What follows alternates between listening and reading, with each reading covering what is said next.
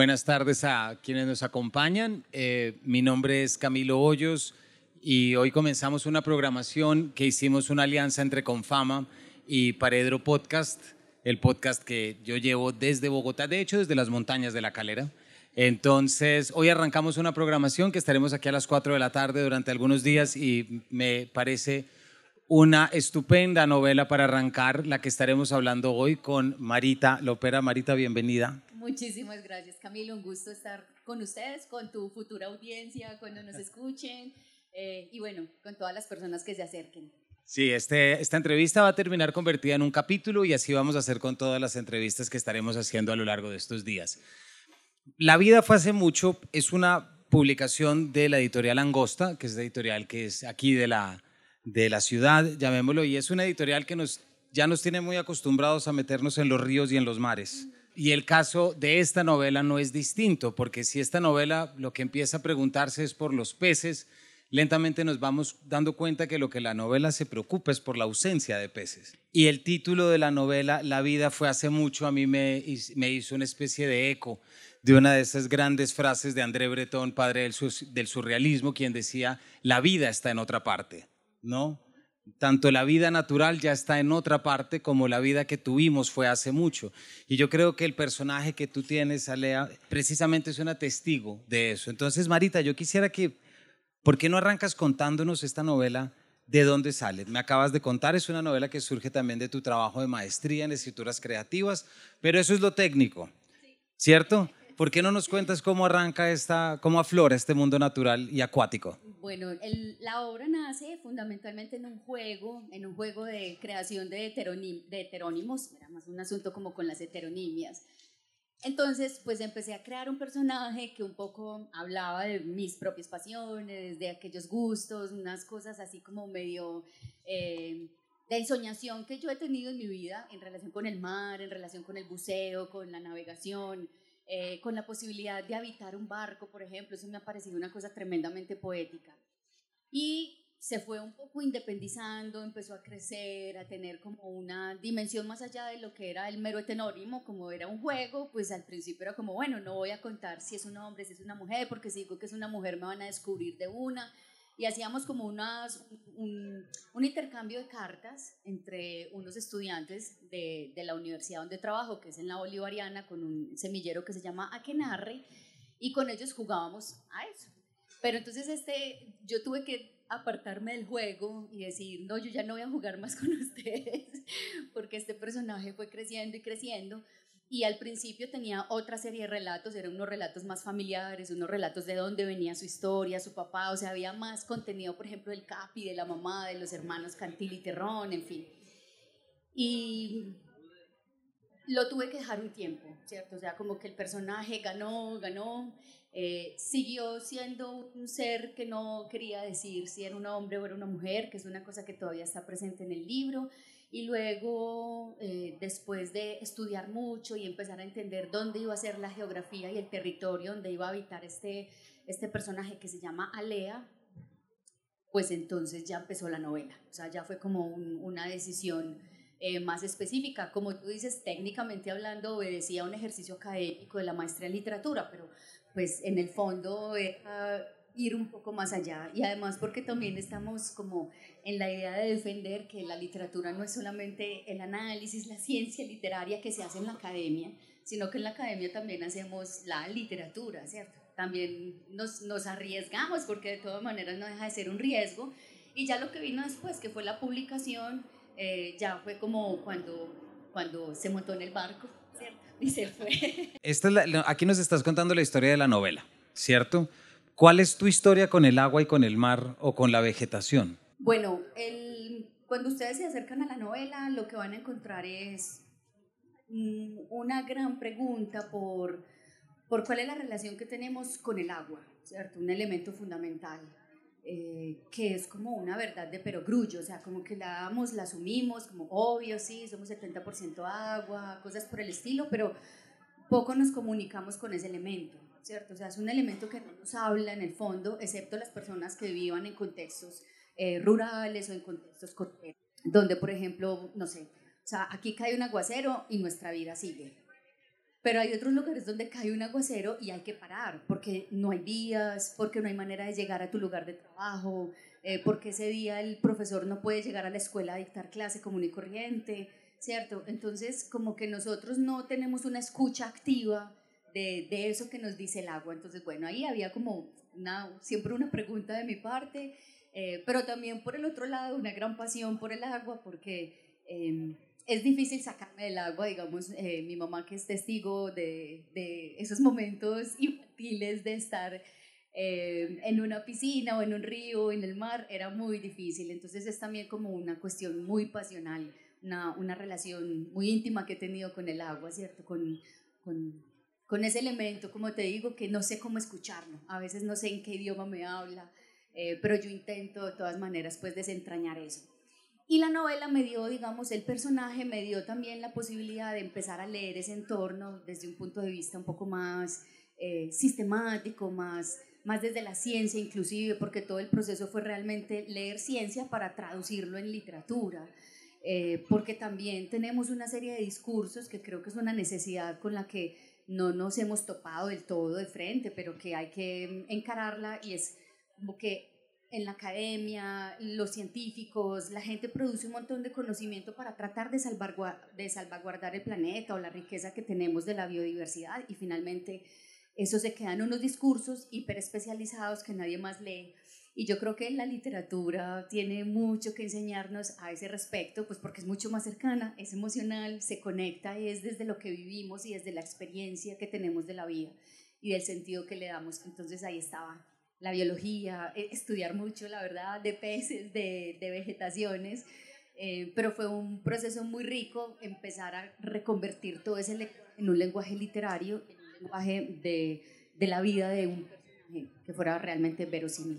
Esta es una novela que se narra prácticamente desde, una, desde un barco y, esa situación le, pues le, ya le otorga unas categorías y le otorga una experiencia absolutamente particular. Estaba pensando, por ejemplo, en esa otra novela que se llama eh, la última novela de Tomás González, El fin del Océano Pacífico, que se narra desde una hamaca, ¿no?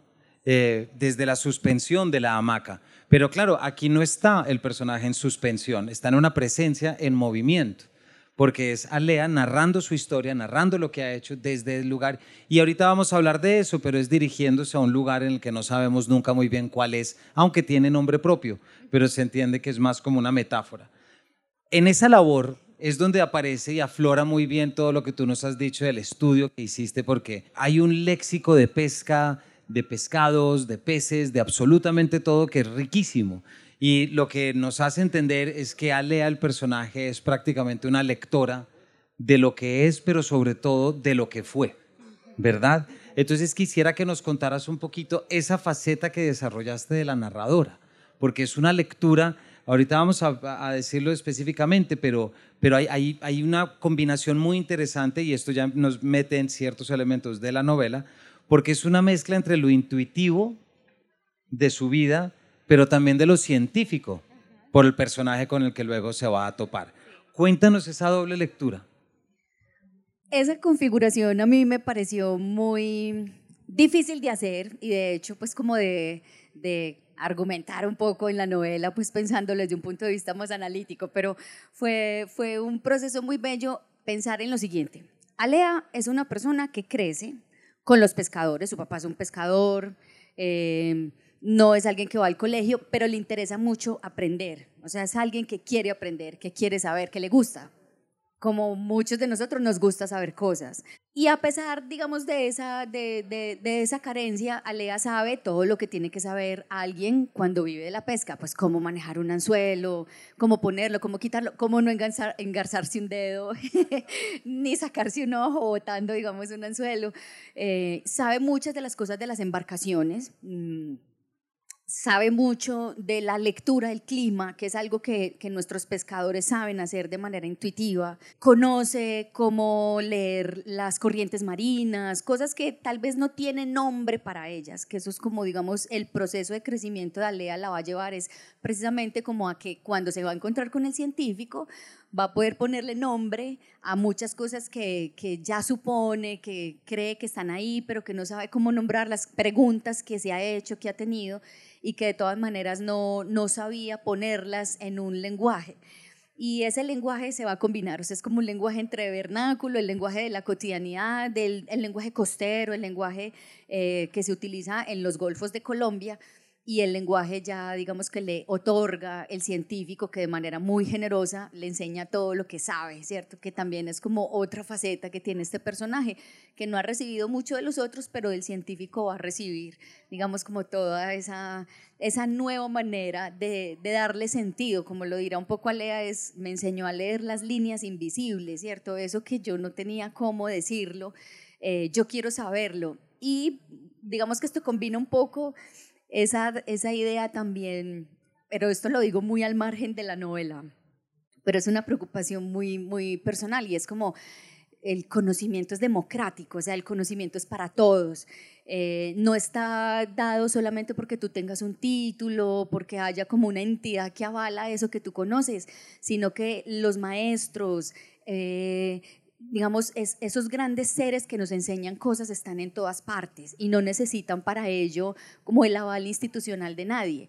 Eh, no quiere decir pues que si no nos avalan pues eh, no es, esté mal, ¿cierto? Está bien, hacemos una carrera universitaria, en fin, obtenemos títulos, pero y, y, está bien ambicionar ese tipo de cosas, pero creo que cada vez más tenemos que reconocer el hecho de que una persona que no ha recibido tal vez una formación escolarizada tiene mucho que decir y tiene mucho que leer. Y eso me interesaba en el caso de Alea y es esa capacidad de sensible de leer lo que ya no está y de ser capaz de decir, esto está llevado, pues estamos conduciendo el mundo a un lugar donde, donde pues todos vamos a morir de hambre. Ahí hay una cosa, Marita, muy interesante y es las distintas formas de nombrar el mundo. Es decir, y cuando hablamos de plantas y hablamos de flores, también estamos hablando de, de cosas que ya tenían un nombre mucho antes de que fueran nombradas científicamente, ¿cierto? esa es la gran importancia de la recuperación de las lenguas nativas. Con las lenguas nativas también recuperamos los nombres originales de las plantas y nos dan desde la etimología, nos permiten conocer mucho más los entornos y nos permite mucho más reconocerlo, ¿verdad? Cuando llega el nombre científico, pues evidentemente se inscribe en otra tradición, en otra manera de entenderlo, y no voy a decir que se pierde todo, porque sería muy radical, pero sí se pierde algo, y se pierde algo de esa naturaleza. Pero ya que estamos hablando de, palabras y de formas de lectura, Marita, ¿por qué no nos cuentas de esa mamá que quiso ser profesora de literatura y que no pudo serlo porque se encontró con el papá? Se enamoró. Papá de Alea. Sí, exacto, se, enamoró. ¿Cómo entorpece la vida de alguien en enamoramiento? bueno, la mamá de Alea es, es una mujer que se formó, pues, e, ella estudió, digamos, es, es, una persona que era capaz de enseñarle, le enseñó a sus hijos a leer y a escribir. Eh, entonces, claro, ella tenía como todo un saber pedagógico, didáctico, eh, que pretendía en su práctica, eh, cuando seguramente se gradúa de una normal o algo por el estilo, porque pues tampoco lo digo de manera directa, pero es alguien que tenía esa, esa vocación de ser maestra, pues la mandan a hacer su, su práctica y ella decide hacerla en un pueblito costero y pues allá se conoce con el Capi y el Capi, pues el Capi es un pescador absolutamente burdo, eh, pero, ah, pero el amor es así, ¿cierto? Esas son cosas que digamos no se cuentan mucho acá, pero están contadas como en los diarios de la escritura, eh, como en todo ese, ese otro bagaje que fui construyendo para la novela. Al principio en estas cartas que no llegaron a ninguna parte, que le mandábamos a los otros heterónimos estudiantes y que no sabían quién es este o, en fin, para dónde va, ese, esa, ese personaje Alea que había ahí estaba muy interesado en contar la historia de su mamá y la historia de su papá. Eh, estaba muy interesado en, en decir cómo como a veces el papá era tan brusco con ella, cómo la dejaba, le dejaba un, un sancocho de cumpleaños ahí servido, pues eran otros, otros relatos, ¿cierto? Y la bota tres veces del barco también, eso vamos ahorita. Sí. es que el Capi es un personaje bastante duro, em, creo que es ese personaje de esa masculinidad extrema, em, es decir, es de una brusquedad total. Y la mamá, en cambio, pues una mujer mucho más sutil, más cariñosa, bueno. otro asunto muy distinto que Alea va a perder a los casi 12 años de edad, es decir, la mamá se va a morir muy pronto, entonces es, es digamos, una gran pérdida para el personaje. Pero es una relación, en todo caso, muy bella, porque yo creo que el, el amor, eh, que no está dicho ahí en la novela, pero que es lo que en el fondo uno podría decir como entre líneas que hay, eh, es una renuncia total, ¿cierto? Porque ella lo que hace es como, bueno, ya no tengo más ambiciones, me voy a casar con este hombre, me voy a quedar con él, vamos a tener unos hijos, yo me voy a encargar de criarlos. Ella le tiene pavor al mar y sin embargo se habitúa a vivir en un pesquero. Cuando les hablo de un pesquero es porque eh, las personas que se dedican a la pesquería en estos barcos, que no son tan grandes, pero tampoco tan pequeños, pasan cuatro o cinco meses en alta mar eh, pescando. Entonces es una vida de, sí, tres, cuatro meses que estás por fuera del continente sin tocar tierra firme. Y eso seguramente para la mamá de Alea fue todo un proceso de, de adaptación difícil. Pero también eso te permitió crear este personaje que si ya hablábamos de la combinación entre lo intuitivo y lo científico, también es lo mismo desde su propio origen, ¿no? Desde no digamos el salvajismo, pero sí lo exótico de la pesca y de, las, de los haceres de la pesca, pero también con una sensibilidad, porque de hecho ella se llama Lea, ahorita vamos a ir al nombre de dónde viene, pero sus dos hermanos también reciben nombres literarios.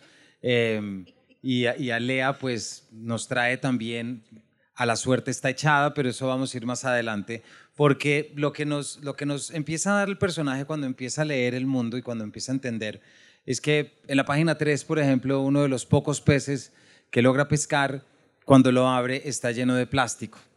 Eh, y ahí nos damos cuenta que no estamos frente a un discurso de la naturaleza como normalmente se hacía, ¿verdad? Hasta antes de que no solamente hubiera tanto plástico en los océanos, sino que hasta que hubiera un interés por contarlo, sobre todo. Y ahí volvemos un poquito con lo que iniciábamos, el nombre de la vida fue hace mucho, ¿verdad? A mí me dio mucho la impresión de que, de que tu novela, no solamente desde la parte de la, de la fauna, sino también de la fauna marítima, sino también de la flora, es una añoranza de la abundancia, ¿cierto? Ahí hay un incendio, ¿por qué no nos cuentas un poquito esa, como ese esas reflexiones que se tiene frente a ese lugar, porque el personaje también incluso Alea lo, lo carga en su piel. Tuvo una quemada muy grande de un incendio que dura 20 días, ¿cierto? De la ensenada. Cuéntanos cómo empieza a entrar dentro de este personaje. Sí, esa, por ejemplo, es una noticia real. O sea, hubo una, un incendio en la ensenada de Río Negro que duró 19 días. La ensenada de Río Negro es la parte, digamos, más norte del Golfo de Urabá. Y durante ese tiempo lo único que hubo fue como unos inventarios de pérdidas. Y lo que luego la ciencia vino a decir es como eso se demora más de 100 años en recuperarse. Em, a mí, por ejemplo, a mí como persona, esas cosas me golpean mucho, o sea, me da muy duro el hecho como de, ver cómo las cosas se van perdiendo, los seres, em, que no son solamente animales, sino pues también toda la vegetación y toda la, riqueza y la biodiversidad que tenemos pues en un país como Colombia.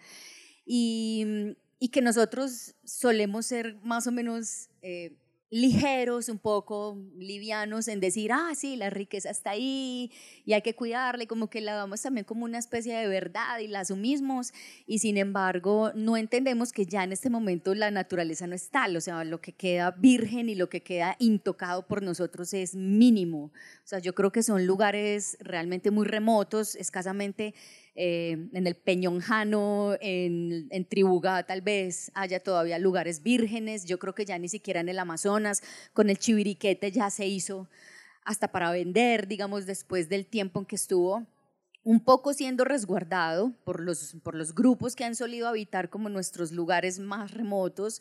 Eh, de alguna manera eso los preservó, no sabemos cómo, pero de uno u otro modo eso ayudó como a que no se expandiera la mano del hombre y la mano industrializante, digamos, un poco de, la, de las reservas naturales. Em, entonces yo creo que ahí también em, em, empecé a pensar un poco en eso, o sea, cómo nosotros ya hemos permeado todas las capas eh, que existen en, en, este lugar que nosotros llamamos planeta. Eh, hoy en día, digamos, hay antropólogos que, que, dicen, no, es que ya estamos en la era del antropoceno, es decir, en la era donde la huella geológica del ser humano en la Tierra ya no se puede borrar. O sea, en, en milenios, si esto siguiera existiendo, veríamos una capa como vemos las capas del, o sea, como hablamos de, no sé, la era jurásica y como hablamos de otras etapas geológicas. Entonces, si nosotros ya somos una etapa geológica, eh, pues hay que hablar de eso y hablar sin miedo, porque un poco la, lo que me han dicho muchas personas ha sido muy bello en este sentido y es como eh, sin hacer nada de activismo y sin caer, digamos, como en ese otro lado de medio panfletario, pues de, quejarnos de lo que le estamos haciendo al planeta y cosas por el estilo, si es convertirlo en la problemática de un personaje, ¿cierto? En la sensibilidad de un personaje, alguien que realmente le duele.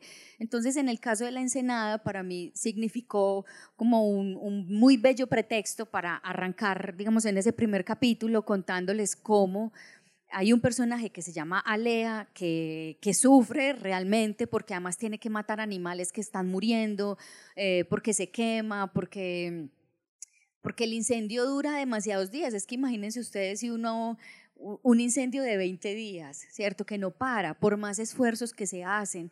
Entonces, toda esa impotencia, ella ya venía de perder un poco en este gran acontecimiento que le pasa un año atrás con el científico, ya venía de, de un asunto difícil, se vuelve todavía mucho más difícil cuando empieza a ver que todo se pierde tan rápido con un incendio que se genera porque un ganadero va a prender, digamos, este matorralcito, pero este matorralcito se crece y, e incendia toda una reserva natural. Estaba acordando, justamente ayer en una comida con unos amigos, alguien decía que estuvo en San José del Guaviare y que le parecía increíble cómo se podía parar al frente y ver toda la selva y ver encima de la selva cómo salían las chimeneas, por lo menos ocho chimeneas, ¿no? Y, y es lo mismo, y es exactamente, se está quemando por ganado y bueno, y ese es un tema que cada vez empieza a permear. Pero, pero saliéndome de la selva, eh, quisiera, eh, Marita, que nos cuentes una cosa, porque a mí es de lo que más disfruté de tu novela y una razón por la cual yo creo que definitivamente hay que leerla es cómo logras recrear la vida del pescador. Eh, una vida tan poética y tan dura como la vida del pescador, porque no vamos tampoco a romantizarla absolutamente.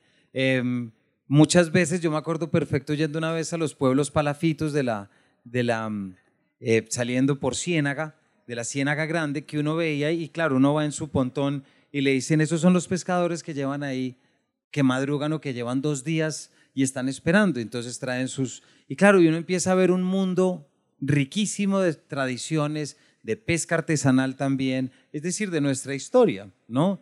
Pero yo, y me puedo estar equivocando, pero yo no había leído una novela que fuera sobre la vida de los pescadores, así tal cual, ¿cierto? ¿Por qué no nos cuentas ahí, hubo alguna novela que te sirvió, hubo algo que seguiste, fuera nacional o no fuera nacional? Porque meterte, ya nos estabas contando ahorita lo que supone estar cuatro meses en alta mar. Y muchos aquí hemos visto o vemos esos programas de National Geographic, ¿no? de pesca extrema. Entonces uno dice, wow. Pero claro, no estamos hablando de del Cabo Tiburón. Camilo, yo no sé si existen las novelas y por favor perdónenos porque la verdad es que el mundo de la literatura es tan amplio y tan vasto que uno, uno no logra tener tantos referentes. Yo recuerdo que hace mucho tiempo había leído Cuatro años a bordo de mí mismo, eh, de Eduardo Salame a Borda, pues que es una obra que en alguna medida habla de un, de un galeote, de una gente que va también en una balandra, eh, pero el resto de la obra acontece más en Manaure y acontece más pues en tierra, digamos, en una tierra costera. Yo creo que sobre las costas se ha escrito mucho.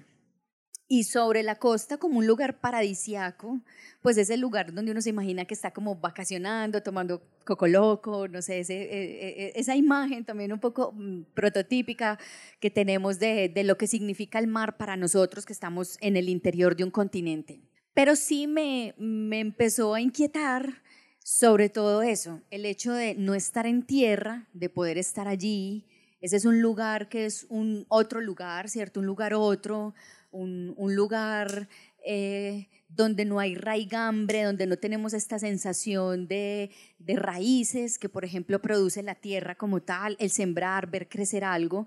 En, el mar eso no es así, o sea, la siembra es muy distinta. La siembra es sacar un pez pequeño y devolverlo, ¿cierto? Eso es sembrar, por ejemplo, eso es garantizar que en el futuro alguien va a sacar ese pez cuando esté adulto y que probablemente ya ese pez se reprodujo, ¿cierto? Hay como una idea de los ciclos de la vida que son, son distintas a como los tenemos en la Tierra o como los tenemos los seres continentales. Y en el caso de los pescadores, como efectivamente dices, como es, digamos, una vida muy dura, pero es una vida donde se lee a la naturaleza permanentemente, ¿cierto? Se lee, como les decía ahorita, eh, las nubes, la forma de las nubes, porque no es lo mismo tener una nube vertical que una nube horizontal, porque el tipo de rayos o de truenos que tú ves, las luminosidades te, te dicen de dónde viene, el viento te dice si para acá viene la lluvia, si viene una tormenta. Es, es decir, hay, hay una gran sabiduría eh, en ese conocimiento ancestral, un conocimiento, eh, por ejemplo, para hacer de hecho el nudo de la atarraya, ¿cierto? O sea, eso es una cosa que se pasa de generación en generación, pero que hoy muy fácilmente uno puede ir a un pueblo costero y comprar a, un cuarto del valor que vale una atarraya artesanal, comprar un trasmayo que viene de la China, que además tiene un, es una malla muy pequeña donde se quedan atrapados cualquier cantidad de peces a los que no se les deja crecer. Y por ejemplo, esos trasmayos se atraviesan en los ríos y con eso se garantiza mucha pesca, pero ya no hay circulación. Es decir, ya los peces no acaban de subir a donde tienen que ir a desovar y todos los ciclos se interrumpen. Y esa pregunta por los ciclos es una pregunta eh, que nosotros no solemos hacer, pero que sí lo hacen nuestras comunidades primitivas. O sea, nuestras comunidades ancestrales saben perfectamente que un ciclo de agua no se puede interrumpir o que un ciclo de crecimiento de un determinado tipo de variedad vegetal no se puede interrumpir. Tú no puedes simplemente sembrar un pino acá porque ese pino va a acabar con todo lo demás.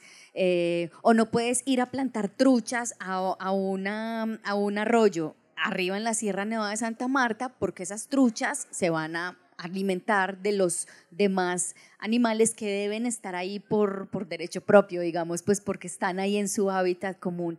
Entonces yo creo que el, en el fondo, en el fondo hay una, una búsqueda que, que, para mí significaba pues como esas preguntas de desde vivir en, como pescador, eh, por entender precisamente ese otro lenguaje que nosotros como citadinos no, no estamos tan habituados. Como digo, lo asumimos como, ah, sí, lo decimos fácilmente, pero no estamos realmente en un conocimiento sabio y sensato de lo que nos dicen los seres que habitan el resto del planeta. Y bueno, y eso más adelante vamos a ir, pero, pero esto que nos dices también está en esa dirección de de esa certeza ya de cómo hemos vivido dándole la espalda al río, eh, cómo hemos contemplado siempre el río como una frontera, no como, no como un lugar, sino como un no lugar, como algo que determina el final y el comienzo de algo, pero en sí mismo como algo ausente de características. Entonces yo creo que esa recuperación que haces desde la tradición es fascinante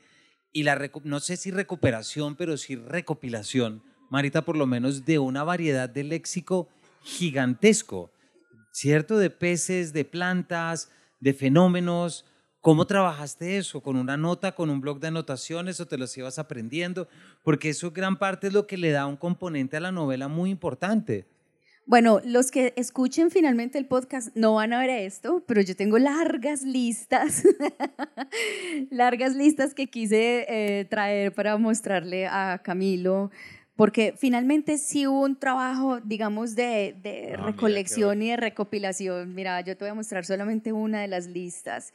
Eh, no aparece por aquí, está por acá. Mm, por ejemplo, esto es solamente una lista del lenguaje marino, con, el, con, el, rostro de Alea, me imagino. Con un rostro que apareció ahí inicialmente, sí, probablemente es el rostro de Alea. Es un diario de la escritura que hice que de alguna manera me interesa mucho esto, es una exploración más como en todo el proceso de, de creación de lo que sea, pero que expande, digamos, los archivos, o sea, como que hace que tú no solamente escribes y escribes y escribes, tú también tienes que dibujar, a veces toca pintar un poco, a veces me tocó de hecho componer, digamos, ahí hay algunas eh, líneas de poemas, pero también de canciones que hice como si fuera Lea.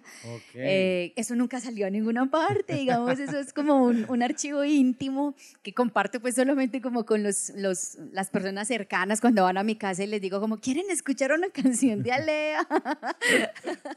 Eh, solo grabé alguno por ahí de una manera muy, muy, ah, ¿cómo lo digo?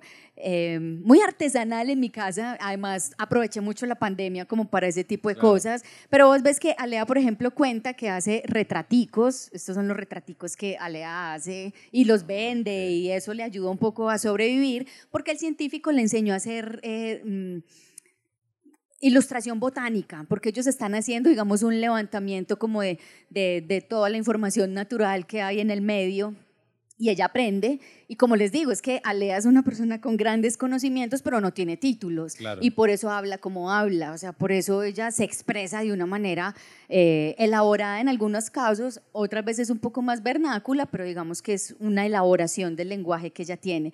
Entonces, claro, hay muchas listas, hay muchas palabras que quedaron por fuera porque eran muy técnicas. esta lista, Marita, para que todos lo puedan ver? Ya están viendo los retratos que me parecen preciosos.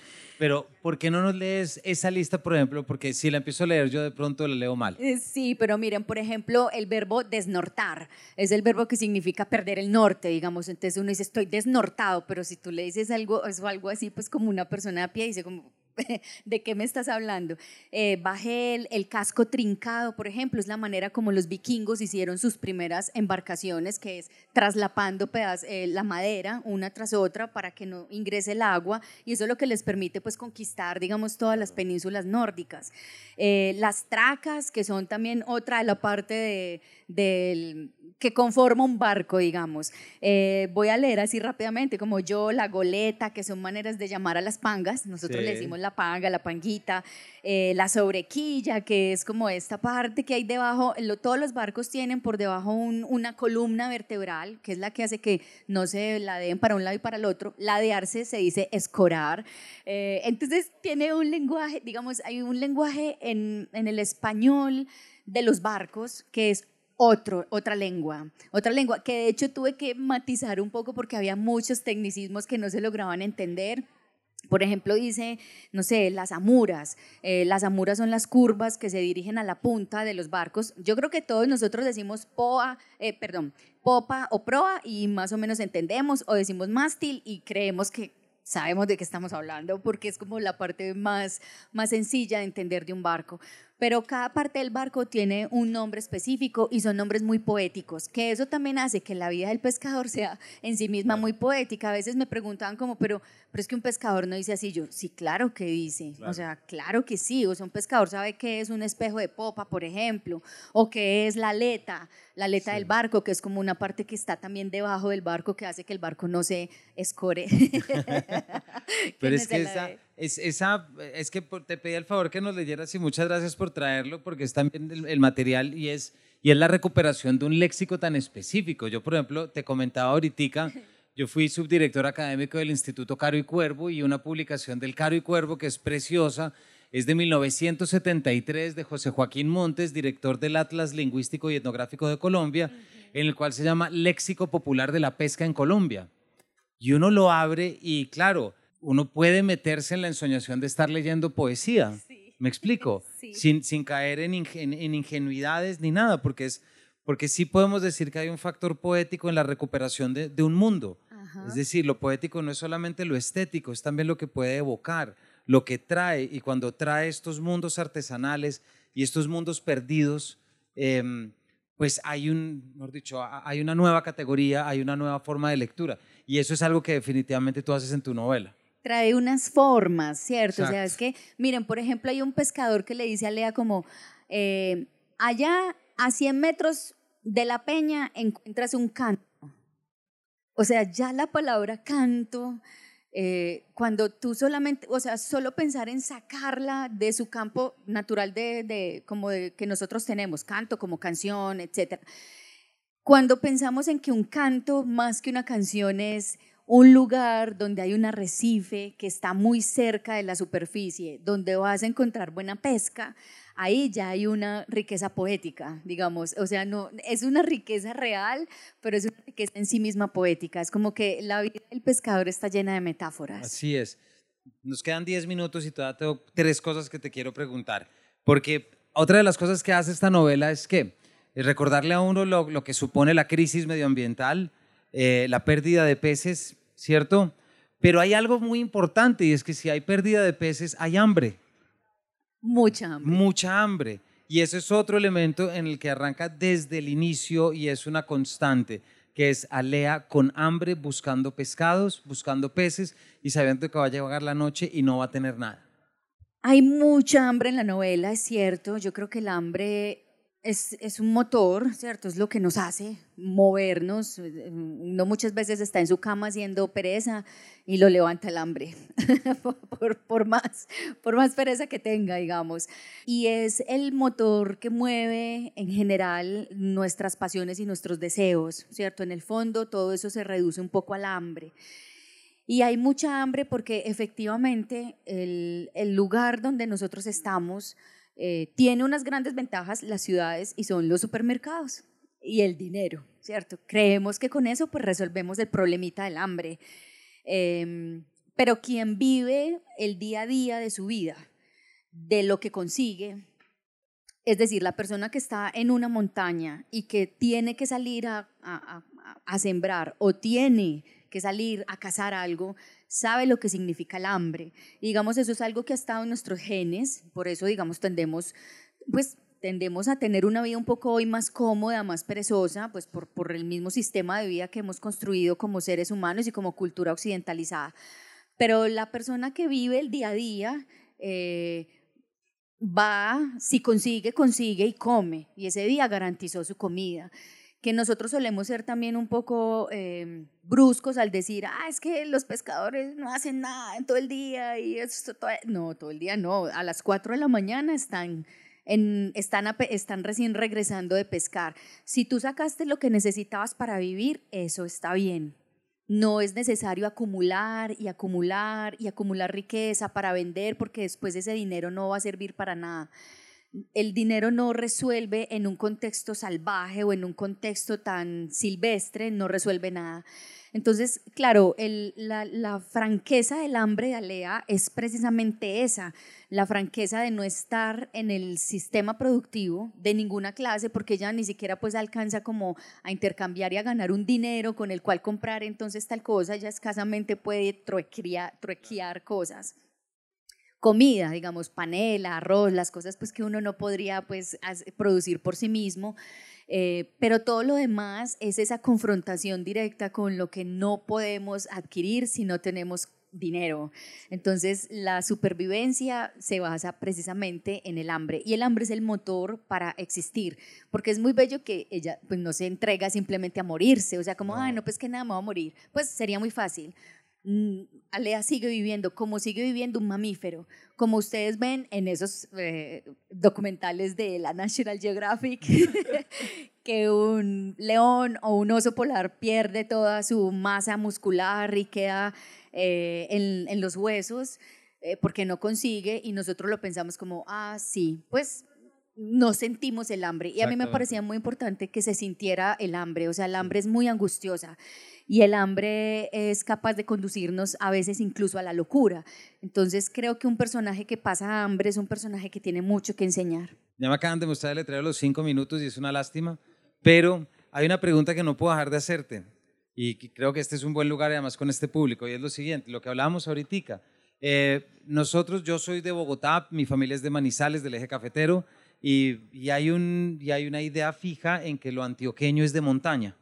¿Cierto? Ahí está Horizontes de Cano, está cultivo el frijol, todo lo que tiene que ver es con la montaña, con el bosque, con la transformación del bosque. Pero hay un momento de tu novela en que dos personajes hablan, Alea y su paisana, y las dos son de la misma Antioquia, ¿cierto? Y una le dice a la otra, ¿y usted sabe cómo usar eso de pesca? Y dice, ¿y cómo vas a saber si yo soy de la montaña? ¿No? Antioquia ha vivido un poco dándole la espalda al mar. Marita, ¿Puede ser eso también una de las conclusiones de este libro? Sí, yo creo que había también en mí como esa idea de, eh, caramba, ahí está el Golfo de Urabá, un golfo que hemos golpeado tremendamente, o sea, un golfo que está, digamos, en el lapso de unos 10 años, mucha de la riqueza que el Golfo llegó a tener eh, está pues en un, en un detrimento tenaz, porque por ejemplo al Golfo alcanzaban a entrar pues... Eh, mm, delfines, ¿cierto? Entraban cantidades de delfines y les estoy hablando de hace unos 15 años más o menos. y ahora no. Y esos sí son testimonios que levanté directamente como con la gente pues de la región y darse cuenta de que eso ya no es así. Lo mismo que como la barrera de manglar, por ejemplo, se ha perdido y por eso se han comido las costas, el oleaje se ha comido más de 100 metros de costa en muchas partes del Golfo, no solamente en el Golfo de Urabá, en toda la costa colombiana, eh, sobre todo en la parte caribe, hemos perdido una cantidad de, de metros y de metros de playas. Eh, no solamente porque no se hagan espolones, porque los espolones generan más erosión costera, sino porque efectivamente hemos quitado todas las eh, barreras naturales que son fundamentalmente los manglares. Y en este caso, nosotros tenemos un golfo sobreexplotado, un golfo al que le vamos a poner además un puerto grandísimo. Eh, y ese golfo, a pesar de que no lo pensemos, eso es un golfo que tal vez no tiene los mares verdes, cristalinos, los siete colores que tiene San Andrés o que tiene la parte de arriba del Golfo, eh, la parte norte, que es Capurganá, Absurro, digamos, donde mm, colindamos con Panamá. Es un golfo eh, que nos parece un poco más feo porque baja todo el atrato, ¿cierto? Todas las aguas del atrato caen allí, pero eso es lo que hacía que el golfo fuera como una gran madre, o sea, una gran nodriza, porque ahí crecía la mayor cantidad de diversidad marina que luego va a dar al mar Caribe en su amplitud. Y, es un golfo que era como eh, una guardería de peces, digamos, entre los manglares, entre el agua dulce, eh, esta colada que se arma ahí, digamos, esta especie de sopa que se arma en la parte más, más septentrional del golfo, digamos, la parte más al sur del mar Caribe. Es un mar que pertenece a Antioquia, o sea, la mitad, Antioquia es el único departamento en Colombia que tiene tantos kilómetros de costa en el mar Caribe. Y nosotros, sin embargo, pensamos Mar Caribe y con toda seguridad muchos de nosotros, Coveñas, Tolú, Cartagena, Santa Marta, eh, La Guajira. Pero es, es una cantidad de, de, terreno, de territorio que tenemos allí que no hemos reconocido. O sea, como que uno dice, yo les digo, por ejemplo, a ustedes, Punta Coquito, Punta Yerbasal, El Roto, El Rotico. Y no, pues te los estás inventando o algo así y son, digamos, como lugares que están en el mapa y que pertenecen, como les digo, pues a toda esta gran riqueza del Golfo de Urabá. Entonces, Antioquia ha tenido una idea muy centrada en el arriero, ¿cierto?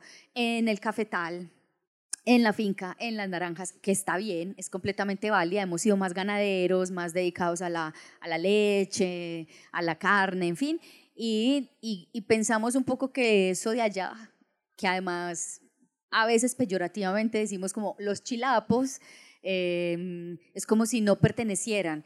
Y yo creo que hoy cada vez más tenemos un poco más de conciencia, ya tenemos por lo menos una carretera que promete pues que vamos a llegar al mar mucho más rápido. Esos son pequeños detalles que cuando uno mira la historia de la constitución, de la, manera como se crearon las carreteras hacia, hacia Urabá, un estudio que hace eh, un autor eh, que es, es, de la Universidad de Berkeley, alguien, no recuerdo ahorita bien su nombre, su, su apellido es Parkinson, algo así, bueno, en fin, perdónenme el desliz ahí. Él, digamos, hace un libro hacia 1920 y algo, donde describe cómo se hicieron las carreteras hasta allá, lo delicado, lo difícil, lo duro que fue atravesar la cordillera para poder bajar al mar. Entonces, bueno, creo que eso también ha sido parte de una barrera natural que construyen las montañas, nos dificulta a veces ver ese horizonte precioso que tenemos eh, como territorio antioqueño, pero también como país. Se nos agotó el tiempo, Marita, muchísimas gracias. Pero creo que ya es motivo suficiente para ir a buscar esta novela, ¿verdad? Y para leerla, recuerden, esta entrevista va a ser un capítulo de Paredro Podcast a partir de mañana, eh, así como todas las demás. estuvimos hablando de esta novela tan bonita y tan dura, La vida fue hace mucho de Marita Lopera, publicada por Angosta. Marita, muchas gracias. Camilo, muchas gracias. Un abrazo para todos. Y ustedes, muchas gracias por haber venido.